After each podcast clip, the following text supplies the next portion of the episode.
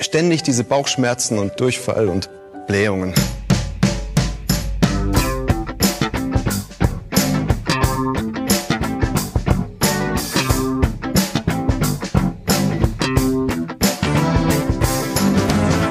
Blähungen. Hallo Christian, guten Tag. Bei der Medienwoche, äh, in Woche so und so viel Corona. Stefan Winterbauer beim Name von Media. Am anderen Ende der Leitung Christian Mayer von der Welt. Hallo, was war das jetzt? Hast du es erkannt? Das hast du mir verschwiegen. Ja. Nee, das war bestimmt eine Werbung, oder? Sag mal, wenn du das nicht erkannt hast, Christian, ja. weißt du nicht, was mhm. es ist? Kitschimea ist das dieses, Reizdarm ja? Pro. Das ist eine Werbung für ein Reizdarm-Medikament und es läuft immer mhm. vor der Tagesschau.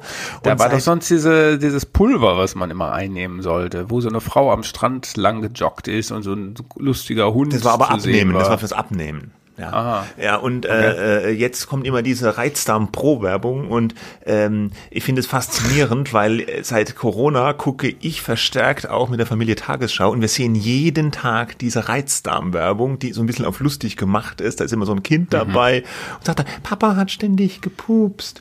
Und ähm, ich habe mir dann gedacht, wahrscheinlich, weil jetzt so viele Millionen Menschen mehr die Tagesschau gucken, muss dieses Medikament jetzt wahrscheinlich einen irren Absatz auch haben, äh, weil Moment, das ist ja wahrscheinlich kein Medikament, oder? Muss ja, das oder Nahrung werden? Nee, das kann man wahrscheinlich so kaufen. Ja, also dieses ja. Präparat, keine Ahnung. Mhm. Ja, aber äh, ich habe mir dann vorgestellt, dass wahrscheinlich Millionen Menschen erstmals jetzt mit diesem Präparat in Berührung kommen, wegen Corona eigentlich, oder? Das fand ich dann ein bisschen faszinierend. Und was mich auch fasziniert, ist, dass diese so was Profanes wie ein, ein Blähungspräparat, ja, ein Pupspräparat jetzt auch Pro ist. So wie ein iPad Pro, PlayStation Pro, Kitschimea, Reizdarm Pro. Das, äh, das tut sich so ein bisschen dieses Wort Pro diffundiert auch so ein bisschen in den Mainstream rein, finde ich. Also ein bisschen ist gut, ne? so ja. wie Plus für, äh, für Bezahlinhalte. Bezahlabos, Be Bezahlinhalte. Aber ähm, also ich sehe solche Werbung viel in Zügen, ne? Im ICE ist auch sehr viel. Äh, als man noch Zug gefahren ist. Als man noch Zug gefahren ist. Wir erinnern uns vage, es war vier Wochen her ungefähr. das kommt einem sowieso alles schon viel länger vor, als es tatsächlich passiert ist. Alles. Also wir sind, glaube ich, in der dritten Quarantänewoche, nach meiner okay, Zeitrechnung ja, zumindest. Ja, ja. ja. Ja, also ja. Äh, interessant. Äh, ich habe das nicht. Ich äh, bin zu der Zeit nie, bin ich mit anderen Sachen beschäftigt, familiär ähm, gucken und wenn man dann die Tagesschau so nochmal anschaut, dann wird einem ja das Reizdarm-Werbedings nicht eingespielt. Wird einem nicht eingespielt, das muss man schon live ja. gucken, ja. Okay, jetzt haben wir auch nochmal kostenlos Werbung gemacht für Kitschimia Reizdarm Pro. Aber dir geht es sonst gut noch? Äh, mir ja. geht's äh, hervorragend. Ich bin topfit. Äh, ich laufe relativ viel, jetzt darf man ja noch mhm. äh, in Corona-Zeiten mhm. und äh, habe mhm. keinerlei Symptome, bin aber auch relativ scharf isoliert. Also ich habe tatsächlich mhm. keine äh, Sozialkontakte, außer der Familie jetzt. Und uns geht's allen gut. Euch auch? Ja, bei hier auch. In Berlin? Hier auch. Ja. Ähm, ich jogge auch ab und zu, aber es ist ein bisschen voller dann da, wo ich lang laufe. Das ist dann ja auch wieder ein Thema.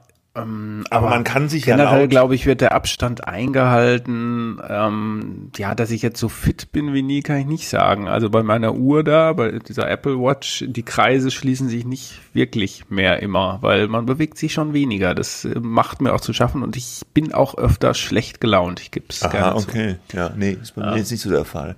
Aber man kann sich laut den, den herrschenden Virologen Meinungen ja beim Joggen und so beim aneinander vorbeilaufen nicht wirklich anstecken, angeblich. Ne? Insofern relativ unproblematisch. Und mit Mundschutz laufen ist ja auch eher lästig, da kann man gar nicht. Da kannst du nicht genug, da kriegst du nicht genug äh, Sauerstoff, ja.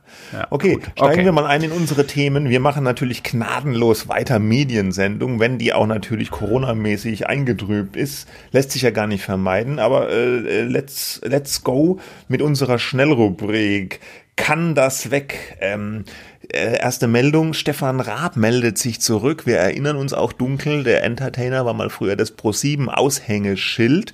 Und weil der Eurovision Song Contest, dieser beliebte Gesangswettbewerb, auch wegen Corona abgesagt wurde, ist Raab aus der Versenkung aufgetaucht und hat gesagt, er macht jetzt einfach einen eigenen Eurovision Song Contest, den Free Eurovision Song Contest bei Pro7 äh, natürlich seinem alten Haussender.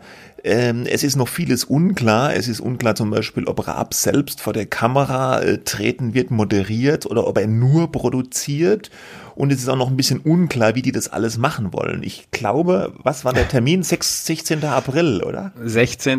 Nein, 16. Mai. Mai, oh, sorry. Ja, 16. Ja. Mai, 20.15 Uhr und das Ganze soll mhm. live äh, aus Köln übertragen werden. Und der Sender ja. hat in einer Pressemitteilung nur darauf hingewiesen, dass selbstverständlich in diesen Zeiten äh, alle Hygiene- und Gesundheitsvorschriften beachtet werden. Und äh, was bedeutet das? Das bedeutet, wahrscheinlich wird es eine Sendung ohne Publikum werden.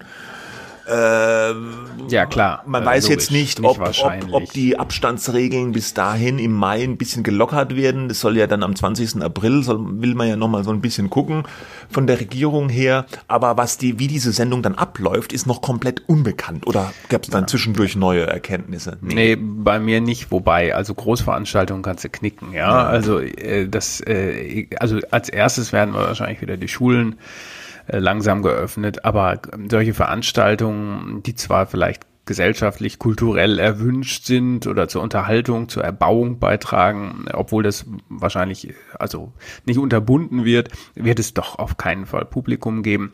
Das, äh, da weiß man nichts drüber, so viel ich weiß zumindest.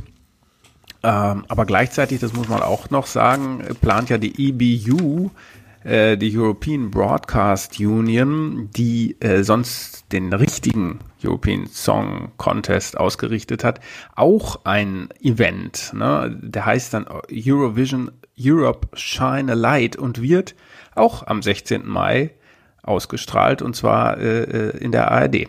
Ja.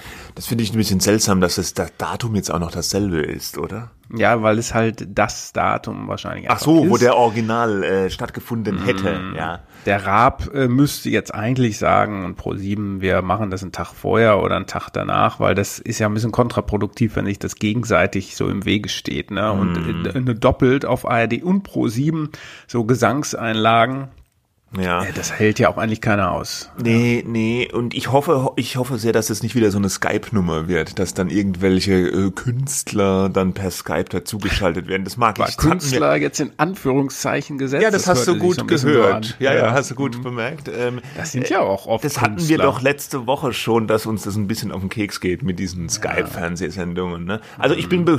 gespannt, wie das wird. Ganz ehrlich, ich traue dem Raab ein bisschen mehr zu wie der EBU und der ARD. Aber wir sind gespannt, wie diese Sendungen ablaufen. We'll see. Genau. So viel dazu. Ja, wir kommen zum nächsten Thema, das so ein bisschen an uns vorbeigelaufen ist. Wir haben es jedenfalls, glaube ich, nur einmal vor Monaten thematisiert, nämlich das Ende der Lindenstraße. Am vergangenen Sonntag lief die letzte Folge. Mhm. Nach äh, Fantastilliarden von Jahren in der ARD, also die berühmte äh, Sonntagsserie, wo auch immer wieder aktuelle Geschehnisse aufgegriffen wurden, die wurde dann ja von der ARD schon vor einiger Zeit wurde schon angekündigt, dass sie das einstellen, zu teuer äh, für die Zuschauer, die es noch hatte. Ähm, und jetzt war, lief die letzte Folge. Ähm, was kann man sagen? Es haben, glaube ich, ein paar mehr Leute als im Durchschnitt zuletzt zugeschaut, ja, aber so. eigentlich hat es keinen interessiert. Ne? Ja, es haben so gut, gut, gut vier Millionen haben zugeschaut. Das ist wohl die naja, beste okay. Zuschauerzahl ja. seit 2011. Ja, mhm, aber man, man, ja, aber das war natürlich so ein, so ein Nostalgieeffekt, weil äh, normalerweise hatten die wohl, ich glaube, zwischen 1,5, 2 Millionen jetzt. In der mhm. Hochzeit der Lindenstraße vor vielen Jahren waren das teilweise mal 12, 15 Millionen Leute, die da vom Fernseher saßen. Das kann man sich heute kaum noch vorstellen. Da sind ja viele mit groß geworden, ich auch ein bisschen. Ich kann mich noch gut erinnern, als das losging vor vielen Jahren mit Helga Beimer und, und, und, und Klausi Beimer und Benny. Da gingen wir zur Flöte, Schule, Stefan. Ja, diese hm? Flöte gespielt hm? haben, genau. Und ich habe das, ähm, ich habe das jahrelang jeden Sonntag geguckt, war für mich auch so ein heiliger TV-Termin, immer sonntags 18.40 Uhr Lindenstraße und fand es total, ja, witzig, auch auf so einer ironischen Ebene, so als Student, weißt du. Und irgendwann aber bin ich da auch raus ausgestiegen. Irgendwann habe ich es nicht mehr verfolgt. Ging mir offenbar so wie vielen anderen auch, ja. Weil ja, hat sich ein bisschen hier. überlebt. Mhm. Berühmt ja. war sie ja auch, du sagst aktuelle Anspielungen, die haben immer so, äh, die Lindenstraße galt immer so als eher so leicht links, ja, politisch. Ach, leicht im, ist ja gut. Ja, da wurden immer so, so aktuelle Strömungen, nur Atomgraf oder, oder Krieg und, und, und so mitverarbeitet. Und bekannt war das auch, weil an Wahlsonntagen haben die ja immer verschiedene äh, ähm, Versionen gedreht, vorgedreht, je nachdem wie die Wahlprognosen dann ausgehen und haben dann aktuell an dem Wahlsonntag sozusagen in dieser Unterhaltungssendung eigentlich, aber die aktuell stattgefundene Wahl wie noch einfließen lassen. Das war hm. einmalig, glaube ich, in der. Äh, nee, das war, da waren schon gute Sachen von dem Hans Geisendörfer, ja. der hat das ja erfunden. Äh, das, das hat auf jeden Fall Fernsehgeschichte geschrieben, wobei leicht links mich stört das persönlich nicht, äh, das ist halt dann so, aber ähm, da waren ja alle, die jetzt nicht Grün oder SPD quasi gewählt haben, wenn sie es nicht eh schon verraten haben von den Darstellern, waren irgendwie Gestörte oder Nazis. äh, also so wie dieser Opa da, ich habe den Namen ja, vergessen. Genau, ja, genau, der Nazi-Opa. Also was, ja. ich, ich glaube, die Zeit war abgelaufen. Ich hatte neulich noch mal was gelesen, weiß gar nicht, wer das geschrieben hat. Eine Serie wie die Lindstraße wäre doch jetzt gerade nötiger denn je in dieser Zeit. Was ich dagegen dagegen glaube, ist, erfindet doch mal eine Lindenstraße für 2020 und äh, das wäre sinnvoller, als die alte beizubehalten. Ähm, das jedenfalls so, so habe ich das äh, wahrgenommen. Ja, Lindenstraße ja, weg. ist weg. Ja, dann haben wir ein anderes Thema, die Politik. Der, der schwere ja, Seufz, der Seufzer, wenn es zur Netzpolitik geht. Ja. ja. Die netzpolitische ja, Ecke mit Christian Mayer. Ja, es ist, ja gut, äh, da hast du aber keinen Einspieler. Ne? Nee. Ähm, ja, also was soll man sagen? Die Politik beschäftigt sich ja durchaus noch mit anderen Dingen als mit Corona. Ähm, und natürlich hat das auch, man sollte es fast nicht glauben, weil die Corona-Nachrichten eben alles dominieren, da sprechen wir auch gleich noch drüber, ähm, muss man auch genau hinschauen, was die Politik jetzt eigentlich so genau beschließt. Auf den Weg gebracht ist jetzt ein verschärftes Netz äh, Durchsetzungsgesetz, äh, Netzwerkdurchsetzungsgesetz NetzDG abgekürzt. Wir erinnern uns, das war dieses Gesetz von Heiko Maas, damals noch Justizminister gegen die Hasskriminalität im Netz, dass die Plattformen da stärker tätig werden müssen und ähm, Geldstrafen zahlen müssen, wenn die Hasskriminalität, also äh, auch strafrechtlich nicht zulässige ähm, Kommentare im Netz nicht löschen innerhalb sehr kurzer Zeit, 24 Stunden und ähm, das galt vielen in der Politik auch nach wie vor zu lasch. Und jetzt soll das, der Bundestag muss das allerdings noch beschließen, soll das verschärft werden. Da gibt es ein Gesetzesvorhaben, dass äh, vor allem zum Beispiel die Plattformen äh, nicht mehr nur löschen sollen, sondern bei schweren Verdachtsfällen auch selber zur Anzeige diese Postings bringen sollen. Und dann müsste mhm. das eine Staatsanwaltschaft prüfen, ob es sich tatsächlich um strafbare Inhalte handelt handelt und das hat auch für Aufregung gesorgt im Vorfeld. Äh, diese die Plattformen sollen auch Daten, Nutzerdaten, auch Passwörter in besonders schwerwiegenden Fällen an Strafverfolgungsbehörden aushändigen, denen das geben. Ja, mhm. ähm, das äh, hat aber die Justizministerin, sie heißt Lambrecht für einige, die das vielleicht nicht wissen, ähm, weil die Ministerin, ja, man, man, man kann sich die Namen Christine Lambrecht von der SPD. Christine Lambrecht, die ja. ist vielleicht noch ein bisschen bekannter als die Bildungsministerin. Frau Katzel. Ja gar nicht. Du hast es drauf, äh, aber, aber ich muss sagen, besonders enttäuschend ist die Performance der Bildungsministerin, Frau Kalitschek heißt sie. Kalitschek, ne? oh, sorry, ja. Ich hatte es gerade ja. nicht präsent. Ja, aber wie auch immer, nur absolute Ausnahmefälle und so weiter. Aber Kritiker sehen da in diesen Maßnahmen, die da jetzt beschlossen werden sollen, schon so eine Aushöhlung eigentlich der der Rechte, auch gerade in dieser Passwortweitergabe, äh, auch dass natürlich nach wie vor dieser, dieser Vorwurf gilt, dass die Plattformen, also wie Facebook und andere selber sozusagen zum Richter werden. Gut, die müssen das weiterleiten, aber ja, gut, was halt heißt zum Richter? Äh, äh, mhm.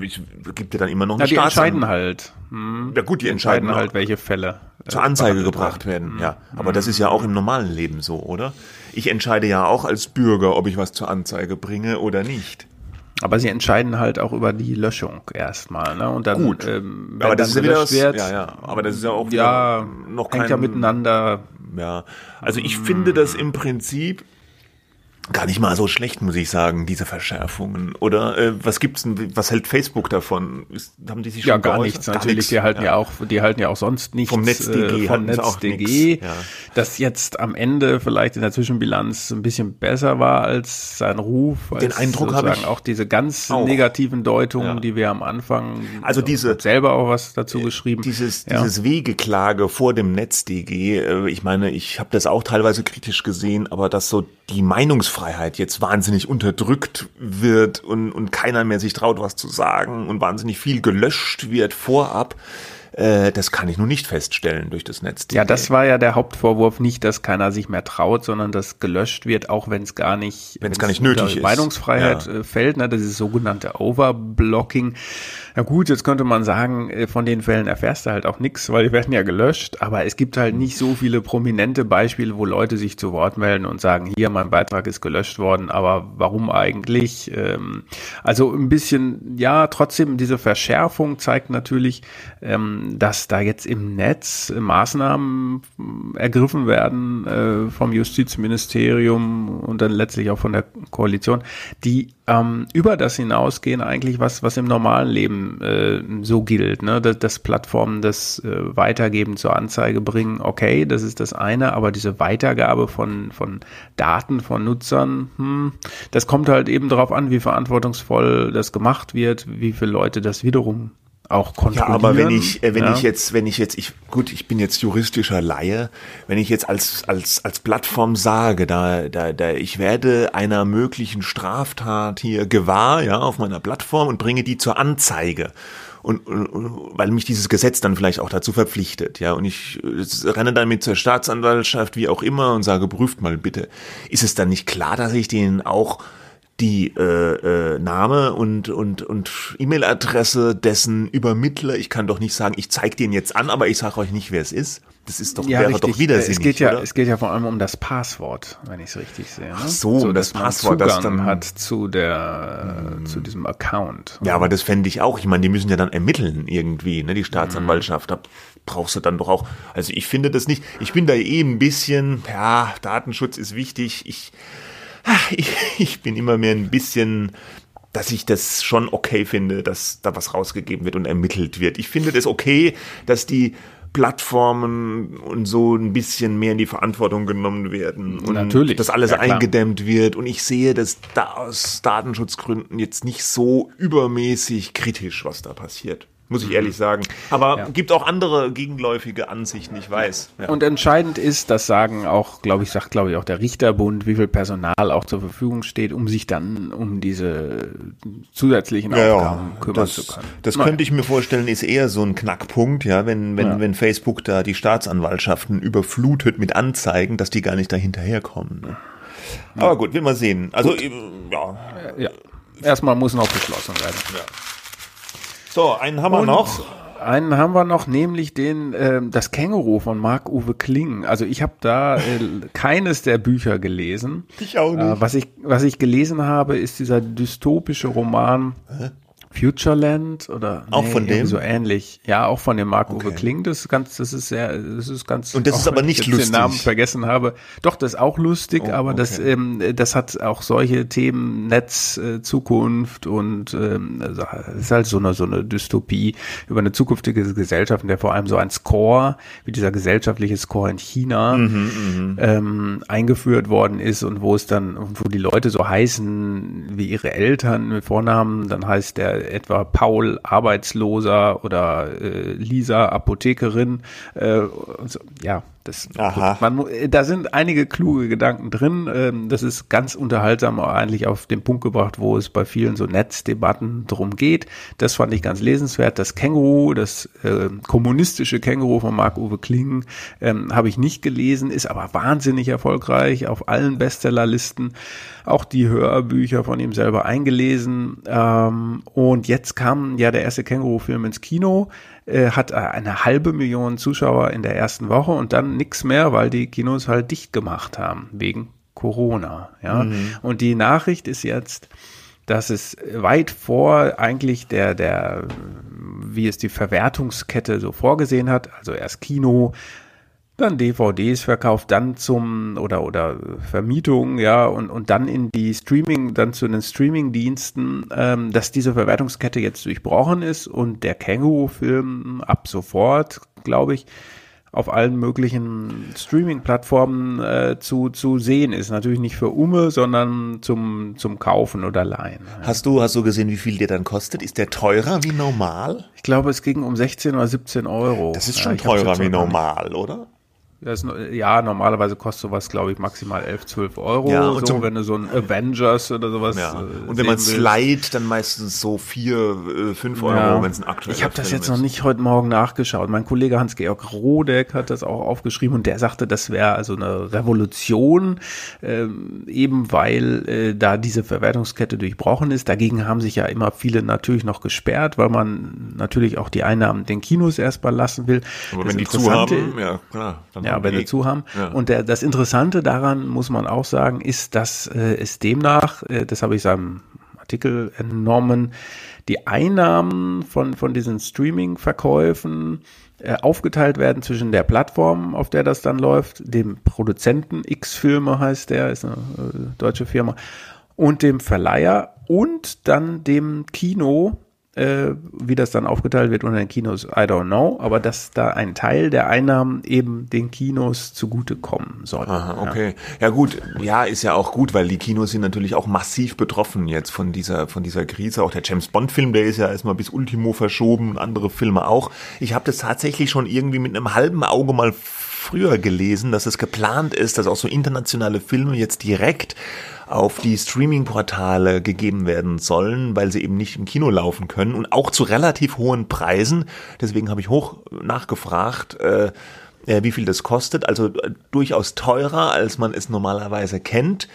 Ähm, Aber billiger als Kino billiger als Kino, wenn man jetzt man sich das zu mehreren anguckt. Ja, ne? ja äh, richtig. Ja. ja. Aber ich, ich könnte mir vorstellen, dass der Preis hier doch eine gewisse Hürde darstellt, ja, weil, weil man vielleicht gar nicht gewohnt ist, so viel in Anführungsstrichen jetzt für, ein, für einen Film auf dem Streamingportal auszugeben.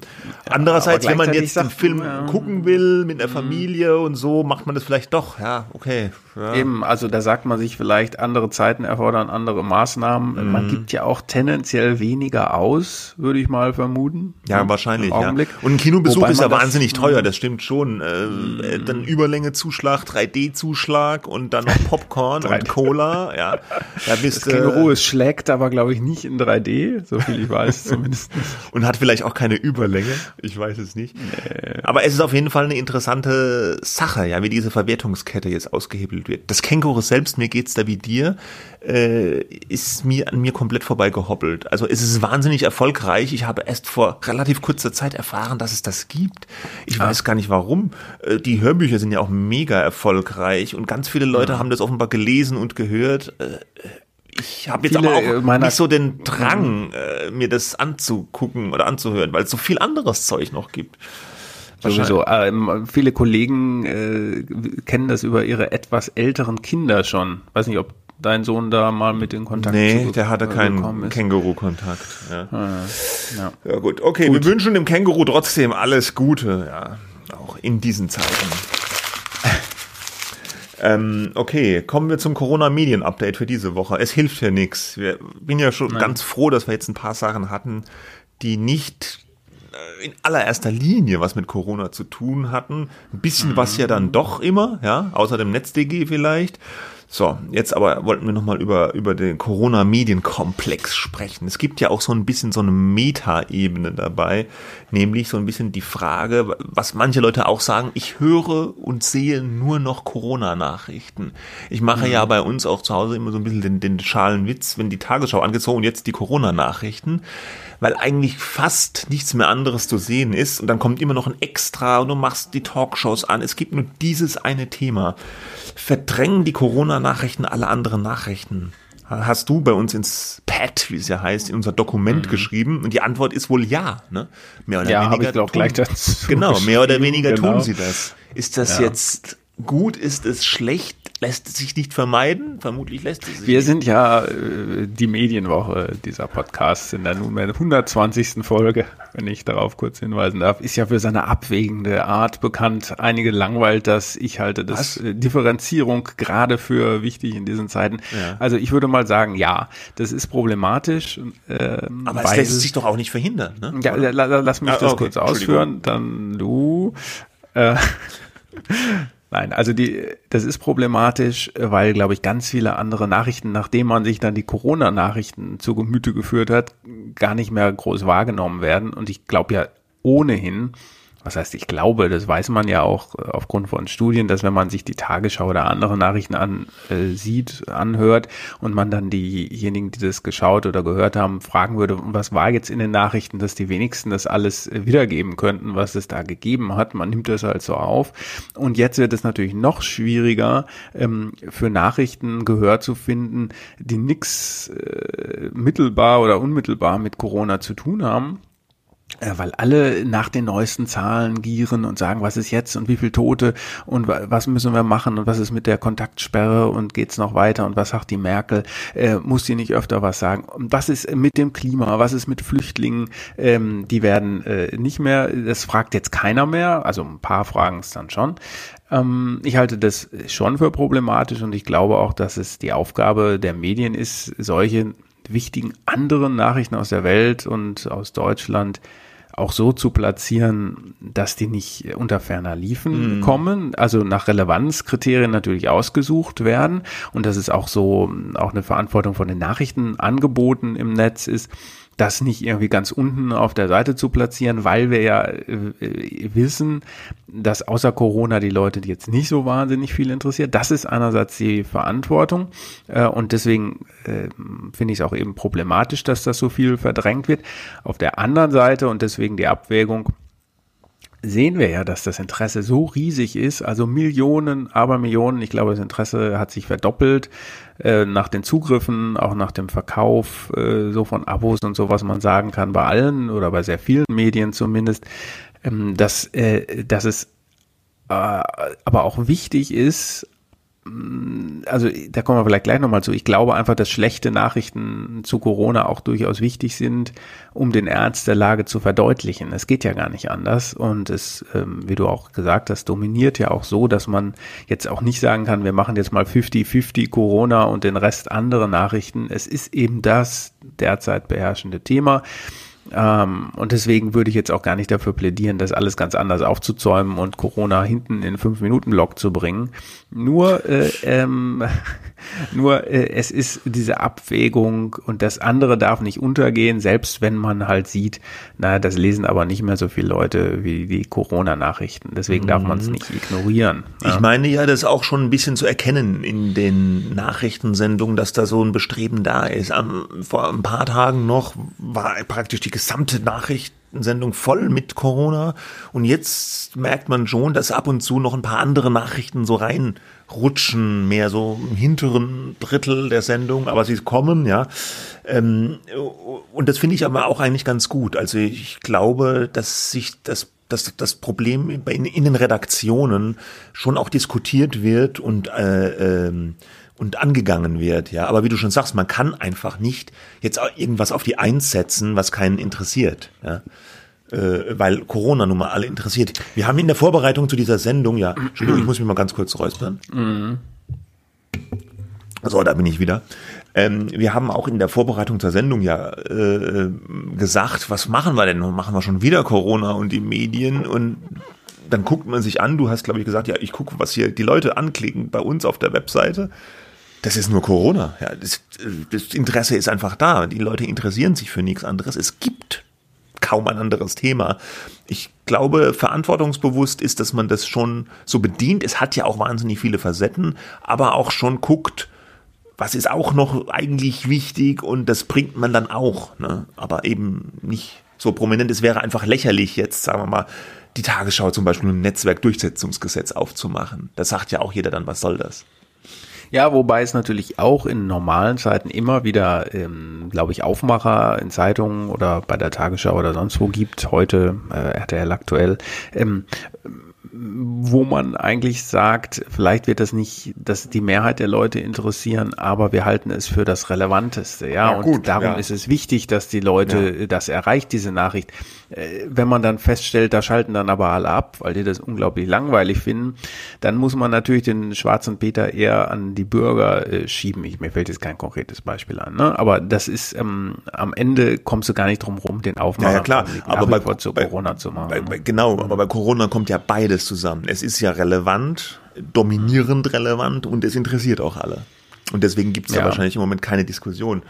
Wie findest du denn diese Einwürfe, die man jetzt ja auch öfter hört? So, ja, äh, aber mit dem Klima, ja, haben alle nicht so äh, schnell reagiert oder wenn wir dasselbe jetzt, was wir an Aktionismus oder eben auch an Handeln, sage ich mal ganz positiv besetzt, äh, in Sachen Corona in die Wege leiten, wenn wir das fürs Klima getan hätten, warum haben wir das da eigentlich nicht gemacht? Ja, man hört ja jetzt relativ wenig mm. von Klimaaktivisten. Also ich ja? muss ganz ehrlich sagen, ich finde, da ist schon ein bisschen was dran. Äh, aber das hat natürlich auch mit der Natur des Menschen irgendwie zu tun, weil Corona ist so ein akutes Problem, ja, was uns jetzt direkt aktuell sofort betrifft. Da sterbt die Leute infizieren sich jetzt, die Leute sterben jetzt. Du siehst dann irgendwie in, in äh, Spanien, in Italien die, die, die Leichen, ja, und du siehst in New York diese Kühlzelte, wo die Leichen aufgebahrt werden. Das ist eine direkte Bedrohung, die obwohl unsichtbar aber irgendwie direkt greifbar ist. Ich bin direkt betroffen und das Problem beim Klimawandel, das haben ja auch viele gesagt, ist ja halt auch so, ist, dass das immer so eine, so eine, so eine Sache ist, die erst noch in Zukunft uns wirklich richtig betreffen wird. Klar, wir haben diese Dürresommer, wir haben die Ernteausfälle und die ganzen Problematiken, die kann man auch schon sehen, deswegen ist da ja auch Druck drauf aber ähm, nicht so ganz akut wie jetzt auf der Corona-Pandemie. Aber diese Leute, die das sagen, ja, ich finde, da, da ist schon was dran. Nach dem Motto, seht mal her, es geht ja, ja, die Welt kann schnell handeln, wenn es wirklich notwendig ist. Und, und, und, und äh, da ist plötzlich ganz viel möglich, was sonst nicht möglich gewesen wäre. Mhm. Und tatsächlich denke ich auch, wäre vielleicht gut, wenn solche Maßnahmen oder wenn, wenn drastischere oder, oder konsequentere Maßnahmen, ist vielleicht das bessere Wort, wenn die öfters mal passieren würden, ohne dass gleich die Leichenberge irgendwie vor der Haustür sich auftürmen. Aber ich weiß ja, nicht, ob was, das was mich daran ist. stört, was mich daran stört, manchmal ist das, wie es vorgetragen wird, nämlich so dieses Gegeneinander aufwiegen. Ne? Also ja, gut, klar, warum das, das, eine jetzt, warum das eine jetzt äh, aktuell, genau wie du sagst, äh, ganz, ganz schnelles Handeln er erfordert ähm, und das andere zwar auch sch vielleicht schnelles Handeln erfordert, aber nicht äh, sozusagen ganze Industrien lahmlegen müsste. Ähm, so, ne, das, das müsste ja jeder, jedem äh, deutlich sein, dass es da einen Unterschied gibt. Ähm, aber, aber gut. Ähm, ich ich würde gern, äh, was übrigens, was mir eben noch auffiel, ist äh, das, das Ironische, ja, wenn man das so sagen kann, ist ja, dass dieses, dieser Satz von Greta Thunberg, I want you to panic, ja, hm. ähm, jetzt eingetreten ist mit Corona. Ähm, Aber wegen jetzt, was anderem ich halt. Ich, ich ja. halte den, ich halte, ich habe den Satz immer für falsch gehalten, weil Panik ist immer schlecht, ja. Ähm, und, und, da muss man ja auch sagen, dass die Leute, die ja. Leute, also Panik stelle ich jetzt nicht fest. Die Leute sind doch eher äh, relativ cool, also besonnen im positiven Sinne, finde ich. Die machen das, ertragen diese Beschränkungen. Klar, äh, es werden Meinungen geäußert, dass ja, man braucht einen Exitplan und so und die, die Hilfsmaßnahmen kommen nicht an. Da gibt's Kritik, ist ja auch völlig in Ordnung. Aber äh, dass jetzt die Leute wie, wie bekloppt da äh, Panik schieben würden, kann ich nicht feststellen, mal abgesehen vom Klopapier. Nicht wie bekloppt. Ich glaube, dass viele ja. Leute durchaus Angst haben. Das ja, klar, aber sie ja. sind im Moment noch relativ rational. Wir wollten noch kurz über gut, die, über die äh, ja, Frage Nachrichten, sprechen, ne? oder? Ja, genau. Sind schlechte Nachrichten oder haben wir zu viele mhm. schlechte Nachrichten? Es gibt hier und da bei den Medien so eine äh, Bestrebung, dass man sagt, ja, wir müssen auch das Gute, ja, wir wollen nicht nur diese, diese schlechten Nachrichten transportieren, sondern auch konstruktiv äh, gute Aspekte herauskehren Äh, manche geben sich da sogar so ein eigenes Label, wo sie dann so die guten Corona-Nachrichten, ja, da kommt dann, ja, die Luftverschmutzung geht zurück und in Venedig ist das gibt's, Wasser wieder sauber und gibt's so. Gibt es da welche, die dann ein eigenes äh, ich hab's nur, ich hab's nur bei, haben? Ich habe es mhm. nur bei den Kollegen von Turi 2, das ist auch so ein Mediendienst, ähm, gesehen. Mhm. Die haben dann ein eigenes Logo dafür gebaut. Ja. Aber die, äh, ja. die, äh, die, die Forderung so nach guten Nachrichten habe ich schon auch woanders wahrgenommen. Es gibt ja da sogar diesen Begriff dafür, Constructive Journalism, also so eine Bewegung, die sagt, äh, die Medien fokussieren sich zu stark auf das Negative und zu, zu, zu wenig auf Lösungsansätze, deswegen Constructive und wir wollen das anders machen, wir wollen immer auch einen Lösungsansatz mitliefern. Und das ist in in diesen Zeiten, wie es ja so schön heißt, in Corona-Zeiten besonders wichtig vielleicht. Ich persönlich war da noch nie so ein großer Freund von und bin's jetzt eigentlich auch nicht.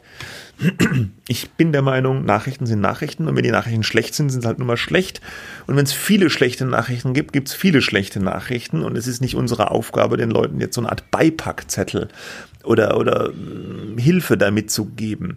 Parallel natürlich ist nichts dagegen zu sagen, Lösungsansätze mal auch zu berichten und so weiter. Aber ich finde, das muss man nicht so straight in the face, so und jetzt auch noch die guten Nachrichten ich fühle mich da eher ein bisschen ja. bevormundet als Konsument, oder? Wie geht's dir damit? Ich, ja, ich habe jetzt dieses Label und jetzt die guten Nachrichten noch gar nicht so wahrgenommen. Ähm, aber ich äh, glaube, dass äh, es eben, ich habe es eben schon gesagt, dass äh, es je, gerade jetzt ähm, die schlechten Nachrichten tatsächlich braucht, um, um diesen Ernst der Lage auch zu verdeutlichen. Es kommt aber dann darauf an, natürlich das verantwortungsbewusst zu tun äh, und, und jetzt nicht zu übertreiben oder zuzuspitzen oder nur noch äh, die Toten zu notieren, aber man muss einfach auch zeigen, wie es in anderen Ländern aussieht. Äh, denn auch diese Art von schlechten Nachrichten, die eben faktenbasiert sind, ähm, äh, helfen ja auch so Verschwörungstheorien und Fake News ähm, äh, zu kontern, die ja auch ähm, grassieren. Ja, ähm, also zum Beispiel ist alles nicht so schlimm. Äh, äh, das ist einfach ein oder in der schlimmsten zugespitzten Form. Das ist so ein Programm äh, hier Corona, um um den Menschen die Rechte wegzunehmen und die Weltherrschaft äh, an sich zu reißen oder oder sowas. Ja, gibt's da schon ein also Xavier also, Naidoo-Video zu? Gibt es, ja. An, Ach, tatsächlich?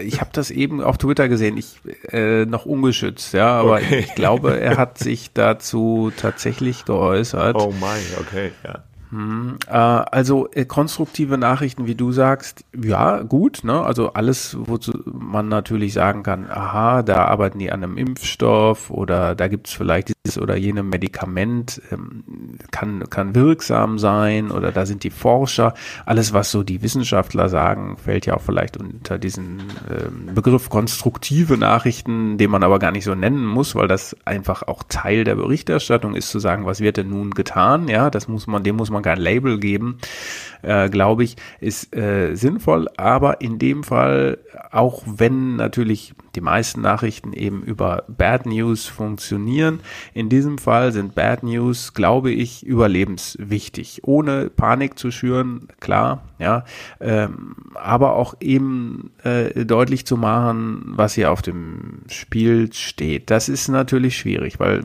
schlechte Nachrichten immer so diesen Touch haben, dass man eben dann doch nicht rational entscheidet, sondern äh, angstgetrieben. Ne? Und auch genauso wie Panik ist Angst jetzt auch kein guter ja, Berater. aber da ist auch das, was wir vorhin gesagt haben mit dem mit dem Relevanten und so. Ich ich finde einfach diese Unterscheidung total dabbig. Äh, äh, äh, gute Nachrichten, schlechte Nachrichten sind Nachrichten, finde ich. Und ähm, die soll man ja, nach die Relevanz. Auswahl ist ja das. Ja, Kriterium, nach der ne? Relevanz ne? soll man die auswählen. Und wenn die, wenn die relevanten Nachrichten nun mal eher schlechte Nachrichten sind, sind die halt schlecht, aber sind die Nachrichten. Und ich genauso würde ich auswählen als Nachricht, wenn jetzt der Impfstoff gefunden wird, in vermutlich noch einiger Zeit, dauert ja wohl noch ein Jahr oder so, aber wenn dann ein Impfstoff da ist, natürlich ist es dann die relevante, gute Nachricht, die überall verbreitet werden sollte, ja. Äh, äh genauso wie wenn jetzt unsere Gesundheitssystem zusammenbrechen würde, was es hoffentlich nicht tut, wäre das auch eine Nachricht, eine schlechte Nachricht, aber man muss es ja transportieren, ja. Also insofern immer Relevanz entscheidend, egal ob gut oder schlecht. Ich finde dieses, ich finde, das sollten die Medien nicht entscheiden, dass wir so eine Art Parität zwischen gut und schlecht in den Nachrichten herstellen. Ne? Weil wie du sagst, wenn es halt nun mal, das ist eine Situation, die ist nun mal in, in Summe schlecht, ja, das wünscht sich keiner, da sterben Leute, da haben wir eine Pandemie, das ist eine Scheißsituation. Und da muss ich jetzt nicht noch äh, mit, mit, mit, mit Fleiß irgendwie, irgendwie gucken, ja guck mal, aber ist doch ganz schön, ja gut, ja doch, vielleicht, manchmal gibt es auch ein paar positive Aspekte, okay. Aber, ja. äh, aber manchmal finde okay. ich ja, wie gesagt, das macht es ja dann nicht besser, ja. Und Nachrichten sind Nachrichten, so. Medienkritik hat äh, in dieser Woche auch wieder der von uns auch schon öfter Die thematisierte Medien, Christian Drosten, Drosten äh, Die Medien müssen ne? endlich aufhören damit, mit diesen Nachrichten. nee. Ja, das hat er so nicht gesagt. Nee, aber ja. die Medien sollten mit was aufhören, aber mit was eigentlich? Ja, die Medien sollen damit aufhören, ihn äh, so äh, darzustellen, als ob er irgendwie so eine Art Wunderheiler wäre oder so. Er hat irgendwie gesagt, sinngemäß, er, er fühlt sich wie, wie eine Comicfigur dargestellt, manchmal total verzerrt, das ist er nicht. Und es ist auch total gefährlich für einen Wissenschaftler, wenn er so in die Medien gezerrt und gehypt wird, weil er müsse hier so total vereinfachen und simplifizieren und das sei für seinen Ruf auch gar nicht gut.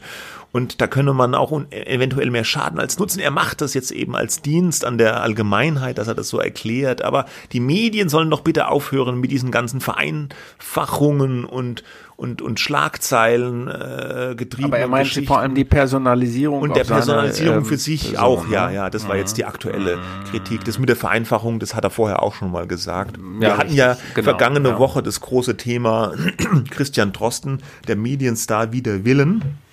Da haben wir das versucht, mal so ein bisschen äh, auseinander zu klamüsern, dass halt die Medienmechanismen auch hier greifen, egal ob man das will oder ob er das will oder nicht. Und offenbar hadert der Mann immer noch sehr, sehr damit, ja, ich fürchte, das wird trotzdem weitergehen, egal ob er das, das will, aber ja. Das, wir haben ja so ein paar Rückmeldungen bekommen und da wurde uns das teilweise dann so ein bisschen kritisiert, dass äh, wir das so lapidar sagen, das sind halt die Gesetze der Medienwelt äh, und die gelten auch für Professor Drosten, ähm, wie für alle anderen auch.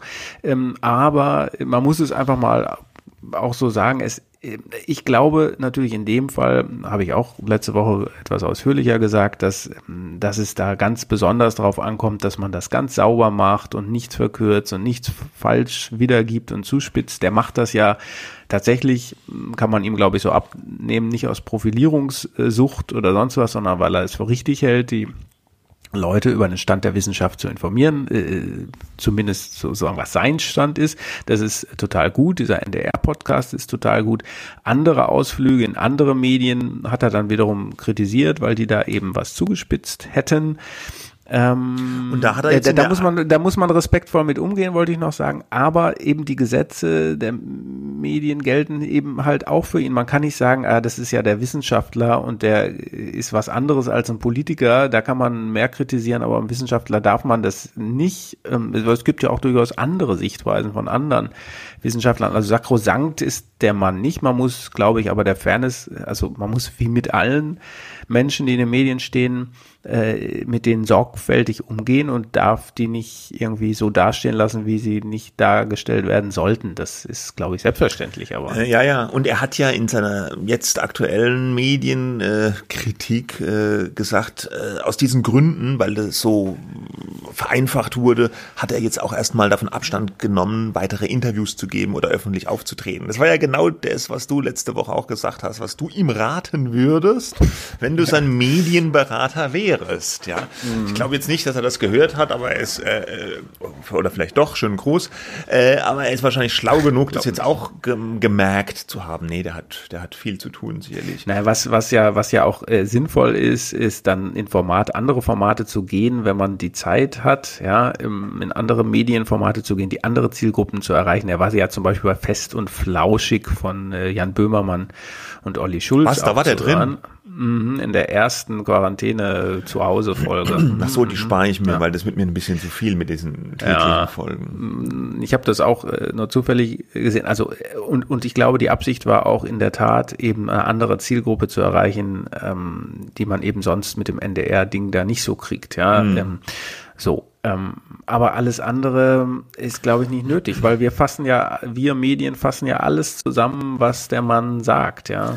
Aber wo er, was er, glaube ich, auch meint, und das finde ich, das ist eine berechtigte Medienkritik. Ich habe jetzt so im Kopf zum Beispiel den Gabor Steingart Newsletter von vor einigen Tagen das Morning Briefing viel gelesen und da hatte er, also Steingart, so ein bisschen formuliert, die Virologen äh, betreten die Bühne wie in Talkshows und der hat da so ein ganz starkes Bild gezeichnet, so nach dem Motto Drosten versus Kekulé, ja, äh, der Battle der Virologen und so. Das war extrem zugespitzt und da kam auch so ein bisschen so ein Tonschlag rein, als ob diese Wissenschaftler selbst sich da in die Öffentlichkeit drängen und jetzt um die Gunst des Publikums buhlen, ja. Wer kriegt mehr Klicks, wer kriegt mehr Aufmerksamkeit? Das ist, glaube ich, tatsächlich nicht der Fall. Und ich glaube, über sowas regt er sich hauptsächlich auf, dass halt so eher zu so einer Art äh, äh Show, also als ob es ihm da jetzt um seine Einschaltquote gehen würde oder um seine Hörerquote oder Klickquote. Das glaube ich tatsächlich auch nicht. Auch bei dem Kekulé, denen geht's wahrscheinlich wirklich um die Sache und da sollten die Medien wahrscheinlich schon ein bisschen Zurückhaltung üben. Also ich finde, ich habe letzte Woche in meinem Wochenrückblick äh, bei, bei Media noch geschrieben, ich finde, da können beide Seiten was voneinander lernen eigentlich, wenn sie lernen wollen. Die Medien können vielleicht da mal ein bisschen Zurückhaltung üben, was die Zuspitzung und Personalisierung betrifft. Das fände ich tatsächlich ganz hilfreich und aber die Wissenschaftler könnten auch lernen oder anerkennen, dass die Medien halt auch die Privatmedien Geld verdienen müssen und deswegen auch da bestimmte Mechanismen gelten, die natürlich keine wissenschaftlichen sind, sondern die einfach Aufmerksamkeitsmechanismen sind. Und da muss man sich ein bisschen annähern glaube ich. Hm, ich glaube natürlich auch, dass es äh, unter Wissenschaftlern Konkurrenz gibt, ne? hoffentlich eine positive Konkurrenz. Ähm, aber äh, jetzt neulich war bei Markus Lanz äh, auch ein Virologe, ähm, der die, die, die Kranken von Heinsberg alle untersucht, also diesem hm, Corona-Infektionsherd in Nordrhein-Westfalen, ähm, der, der sich auch ein bisschen anders positioniert hat als Drosten. Aber die gehen natürlich mit ihrer wissenschaftlichen Expertise da rein, genauso wie Politiker mit ihrer politischen ja, Programmatik da reingehen. Ähm, so ein bisschen so ein Wettkampf der Wissenschaftler ist es natürlich schon auch, aber man hofft halt, dass da im besten Sinne was Positives ja, ja. bei, rumkommt. Aber ne? weniger jetzt um die, weniger um die Quote, hoffe ich doch, der Wettkampf, nein, sondern nein, eher um das. So ein bisschen ums Recht, äh, ja. um, die, um die Forschungsdeutungshoheit zu haben. so, äh, alles mit einem positiven Endergebnis, aber äh, das ist ja, das gibt's ja in der Wissenschaft, äh, in allen Wissenschaften, nicht nur bei den Virologen, schon einen harten Wettbewerb mhm. einfach. Äh, um Paper, wer schreibt die wichtigsten Paper, wer wird anerkannt, wer wird eingeladen, ähm, wer, wer wer hat da die, die neuesten Erkenntnisse und so weiter. Und das ist ja nur, weil es Corona ist, nicht außer Kraft gesetzt. Erst, also wahrscheinlich im Gegenteil. Ja, ja okay. Aber Drosten, gut, das ist Drosten, nicht unser Feld. Thorsten hat diese Woche eine Folge ausgesetzt. Ich hatte schon Angst, er macht jetzt ernst mit seiner Drohung, äh, um dass er nichts mehr erklärt, aber war zum Glück nicht so. Er war nur erkältet. Ist auch kein Corona. Er macht jetzt weiter. Gestern habe ich wieder gehört. Mhm. Alles gut. Okay. Ja, was man noch nachtragen muss, ähm, ja, die, wie geht's den Medien dann, abgesehen mhm. davon, dass sie nur Corona machen, ähm, ja, mehr Meldungen von Kurzarbeit, Funke hatten wir schon genannt, die Funke Mediengruppe, so Hamburger äh, Abendblatt, Berliner Morgenpost äh, und, und so weiter. Die SWMH, der die Süddeutsche Zeitung gehört, ähm, äh, geht wohl auch in Kurzarbeit mit ihren Zeitungen. Der Spiegel hatte dein Kollege Gregory Lipinski mhm. berichtet, mhm. denkt verschärft darüber nach. Das hat alles äh, nicht damit zu tun, dass wir weniger zu tun hätten. Also ich kann mich mit diesem, wir sitzen alle auf dem Sofa nun überhaupt nicht identifizieren, weil ich genauso viel, vielleicht sogar ein bisschen mehr arbeite als sonst. Aber die Werbeumsätze brechen eben weg, ja. Mhm. Ähm, bei den Radios, bei den und auch bei den Zeitungen. Und wenn nicht genug Werbung reinkommt, fehlt uns Geld in der Kasse, das wir nicht durch den Verkauf von Digitalabos allein ausgleichen können. Und das heißt, ähm, ja, man muss sparen. Ne? Ja, ja, ja. Ja, das ist eine, eine drastische Entwicklung für die Medienbranche. RTL-Gruppe hat jetzt äh, gerade ihre Prognose kassiert auch und will auch gar keine neue abgeben, weil das alles unwegbar sei. Ein bisschen widersinnig ist es ja mit den Medien und der Kurzarbeit. Ich meine, ich verstehe das. Das ist völlig legitim auch, dass die Medien das beantragen. Aber so vom reinen Wortsinne wäre die Kurzarbeit ja äh, dafür da nach dem Motto Aufträge brechen weg. Ich sag mal in der Fabrik. Ja, es, es die mhm. Arbeiter haben nichts mehr zu tun oder weniger zu tun. Jetzt zum Beispiel, weil, Beispiel. weil nicht mehr so viele Autos gebaut werden und deswegen stehen die da rum und dann schicke ich die als Fabrik, als Unternehmen in die Kurzarbeit, ja, weil die eh nichts zu tun haben. Bei Medien ist ja gerade so ein bisschen der, der, der, der irre Effekt, die haben eher mehr zu tun in dieser Zeit, die ganzen Journalisten, weil der Informationsbedarf so groß ist, weil die Medien auch wie verrückt konsumiert werden, trotz, aber die haben trotzdem viel weniger Einnahmen, auch weil die ganzen Werbeumsätze wegbrechen, es Stornierungen gibt und dann reagieren die Medienhäuser halt auch darauf mit Kurzarbeit, was natürlich dem Produkt vielleicht nicht unbedingt dann gut tut. Also das ist für die Medien so eine doppelt schwierige Situation da. Äh, und äh, es steht halt zu befürchten, dass Corona da einige, dass da also dieser ganze Veränderungsdruck, der auf der Medienbranche ohnehin liegt, wegen der Digitalisierung, wegen dem Niedergang von Print, wir haben das Thema ja immer wieder auch hier bei uns, das wird sich mutmaßlich alles nochmal beschleunigen, äh, denke ich. Und da werden wahrscheinlich ich fürchte, da werden Leute freigesetzt werden. Ich fürchte auch, dass das eine oder andere Medium da vielleicht es nicht überleben wird. Man wird sehen, ne? Ja, nee, das sehe ich genauso. Vielleicht können wir ja mal in der nächsten Folge mal so ein, auch mal mit jemandem sprechen, vielleicht, äh, der mal ein Szenario abgibt, wie äh, sich eigentlich die Medienwelt verändert haben wird, wenn Corona erstmal aus der schärfsten Krise raus ist. Ja, mhm. und wie die, das ist ja so ein bisschen so eine Binse mittlerweile, dass Corona die Digitalisierung in allen Bereichen des Lebens ähm, beschleunigt. Äh, und das wird meistens ja auch positiv genannt. Ähm, aber mich würde mal interessieren, vielleicht ein bisschen tiefer da reinzublicken. Was stimmt da eigentlich dran und was, was ist vielleicht ein bisschen zu heiß gekocht im Augenblick auch? Ja, ja. ja. Gut. Gut damit würde ich sagen, machen wir den Deckel drauf für diese Woche. Ja. ja? Mhm. Äh, in der Medienwoche, ich, ja, das Thema wird uns erhalten bleiben, auch in der nächsten Woche. Äh, äh ich denke nicht, dass sich da was groß ändern wird an der Großthemalage, aber wir werden gucken, dass wir auch nächste Woche wieder auf Sendung sind mit im Corona-Medien-Update. Ach so, eine Sache wollte man noch sagen. Ist noch was? Mhm. Ähm, Ach so.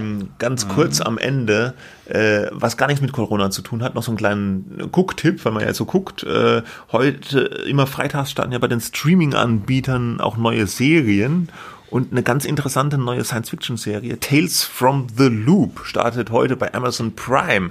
Das ist eine, die basiert auf den Bildern von einem schwedischen Maler, der heißt Simon St Stalenhag. Ja.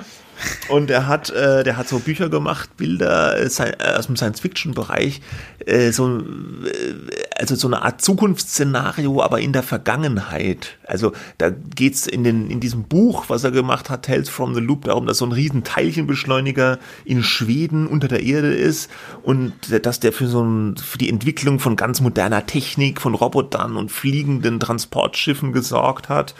Und äh, diese Technik ist in diesen Büchern aber auch schon so ein bisschen veraltet und, und steht da teilweise ja. so rum und, und das hat ein mhm. ganz äh, eigentümliches Retro-Feeling. Also der hat so in seinen Büchern so ein bisschen so 70er Jahre Optik mit so äh, Retro-Science-Fiction Elementen gekreuzt. Klingt jetzt vielleicht ein bisschen krude, ist aber ganz charmant und da haben sie jetzt eine Fernsehserie draus gemacht.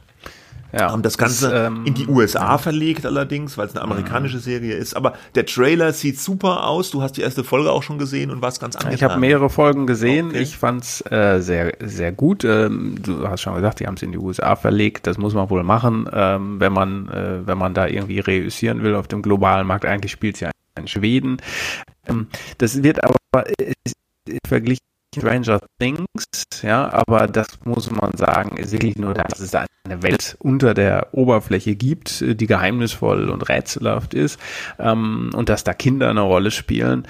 Äh, ansonsten hat das eigentlich nichts miteinander zu tun, nämlich vor allem nicht von der Dramaturgie, die ist nämlich extrem langsam. Ja, da vergehen also Minuten mit so Naturbetrachtungen und äh, die Musik ist von Philipp Glass, also so sehr meditativ. Also das reißt jetzt niemanden, der irgendwie ähm, droht einzuschlafen äh, aus, aus der Dämmerung. Ich fand es trotzdem super. Ähm, Im Guardian habe ich einen Totalverriss gelesen, wo eben genau das kritisiert wurde. Passiert ja nichts, das kann man in fünf Minuten äh, abhandeln, was da äh, erzählt wird. Ich finde gerade das ist äh, sehr mutig, äh, toll gemacht, äh, sehr stimmungsvoll. Diese Bilder, die du genannt hast, sind auch wirklich optisch gut umgesetzt. Ähm, ja, sollte man einfach mal reinschauen. Ist wahrscheinlich nicht für jeden was, aber ähm, aber es hat hat, äh, wie du sagst, es hat großen Charme irgendwie, diesen Retro Science Fiction Charme. Ja. Genau. Und damit jetzt aber wirklich das Sack zu. Das war die Medienwoche für diese Woche. Nächste Woche sind wir wieder da. Bis dahin. Bis dann. Tschüss.